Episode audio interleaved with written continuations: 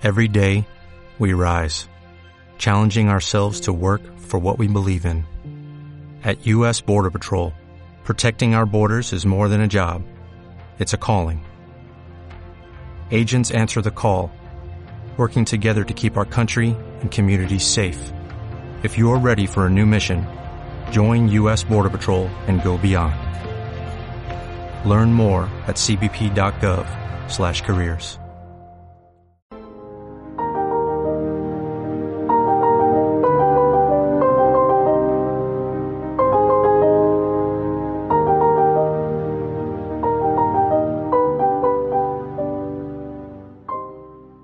Otro milagro de la primavera. La copla de nuestro país tiene un estribillo en forma de pregunta.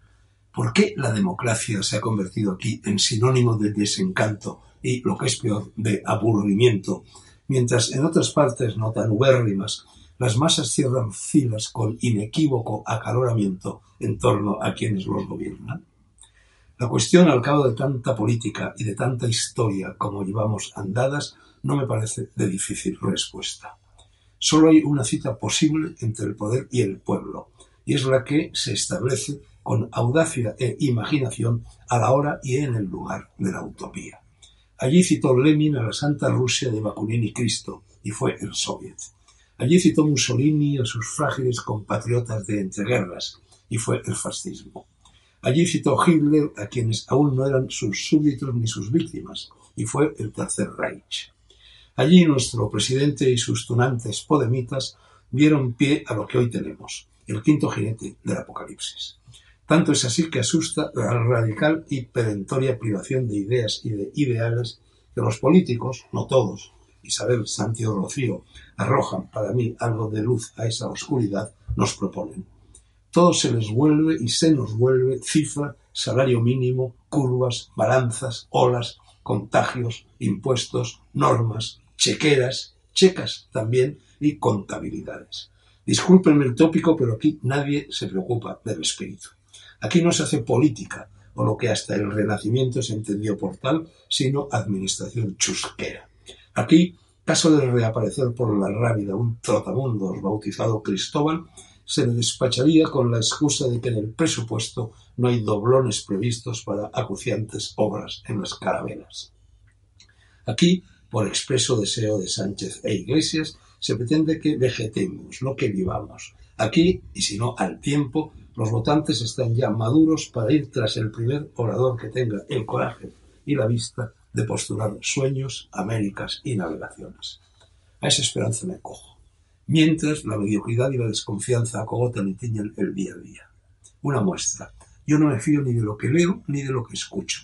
No sé, por ejemplo, si el tarambana de Iglesias ha propuesto de verdad que las personas mayores no puedan votar.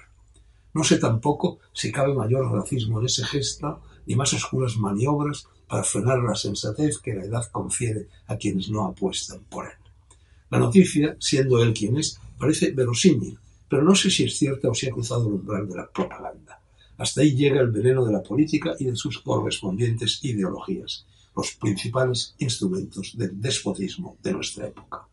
No tengas ideologías, sino ideas, suelo decir. Las primeras son el enemigo de, entre otras, la veracidad de la información. Hoy en España la prensa no cambia, no muta, vive en idénticas noticias y en quemados titulares.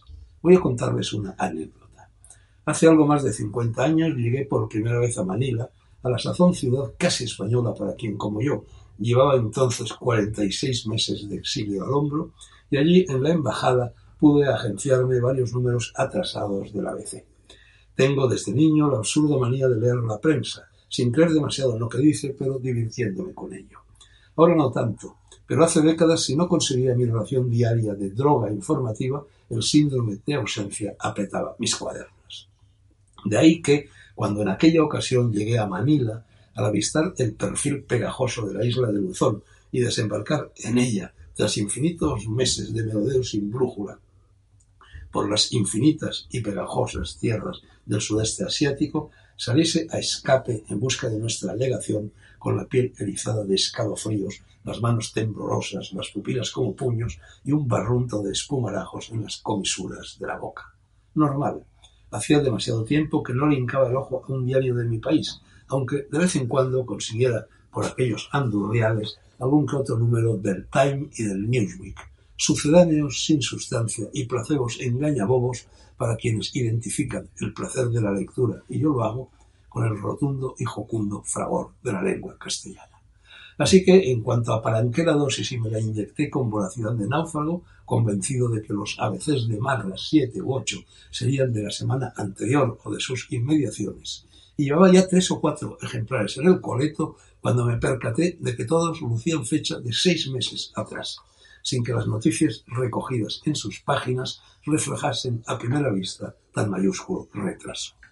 Muchas veces a partir de entonces he incurrido en idéntico despiste, el de leer con afán un periódico o una revista en cualquier parte, sin darme cuenta hasta ya muy entrada la lectura de que los sucesos contados o comentados pertenecían a la historia. Hoy me sigue sucediendo. El asunto merece una reflexión. Comparen los periódicos del día de ayer con los del día de hoy. ¿Algún cambio? Les adelanto, haciendo uso de un palabra de moda, que lo que viene en los próximos segundos es un spoiler de tomo y lomo. No se encuentra en los periódicos cambio alguno. No hay novedad, señora baronesa. Me dan la razón. Quizá la explicación de tan raro fenómeno estribe en admitir, yo lo hice hace ya mucho tiempo, que la actualidad es o debería ser lo de menos, cuando la información se recoge y se divulga atendiendo sobre todo a su carga de vida y de verdad. Personalmente, cuando lo que leo refleja y transmite esa doble carga, tanto me da tener entre las manos el periódico del día como el de tres meses atrás. Cada vez hay menos lectores, nos dicen con los ojos anegados en lágrimas los jerifantes de los periódicos. Y siempre me asalta la tentación de preguntar, ¿no será por culpa nuestra? ¿No será porque preferimos lo fugaz a lo durable, lo accidental a lo esencial y lo reciente a lo permanente? O diciéndolo de forma más concreta, ¿no será porque anteponen, yo no, la política, ese fetichismo, esa superstición de los propietarios y directores de periódicos a la vida como es, que nunca pasa de moda, ni abruma, ni pierde actualidad. ¿A quién le interesa saber lo que hace Pedro Sánchez en Angola? Un mínimo de sensatez, por favor. Y ya basta de política. Voy en busca, a través de esta cámara casi reconvertida en diván del psicoanalista, de la desfachatez y la audacia precisas para no caer en el embaucamiento de la política y activar hacia ella una perspectiva profana, casi de filósofo ambulante, aplicando las reglas socráticas de la ironía y la mayéutica, además del sentido común, e intentando romper los esquemas y cuadraturas mentales absolutamente periclitados comunes a la izquierda y a la derecha. De ese modo encuentro, y anotados van en mi cartera, como anotada iba en la de don Antonio Machado, la gracia, colmo, de tu rama verdecida. Dos trucos mínimos y suficientes para consolarme y esperar en la prensa y en la vida algún milagro de la primavera.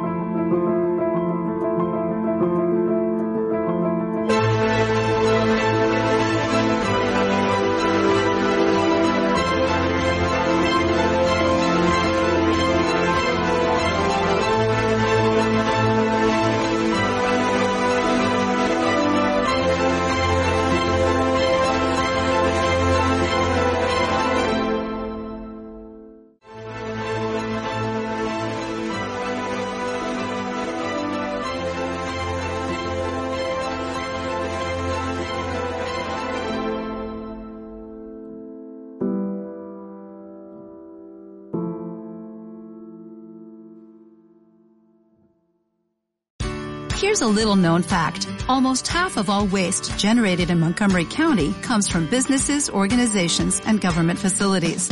Reducing the amount of waste in your workplace will have a positive impact on our environment. It can also save you money on your disposal costs. Reducing waste and recycling at your business is easy to do and is the law in Montgomery County. Make it your business to recycle right. Learn more at montgomerycountymd.gov slash recycle right or call 311.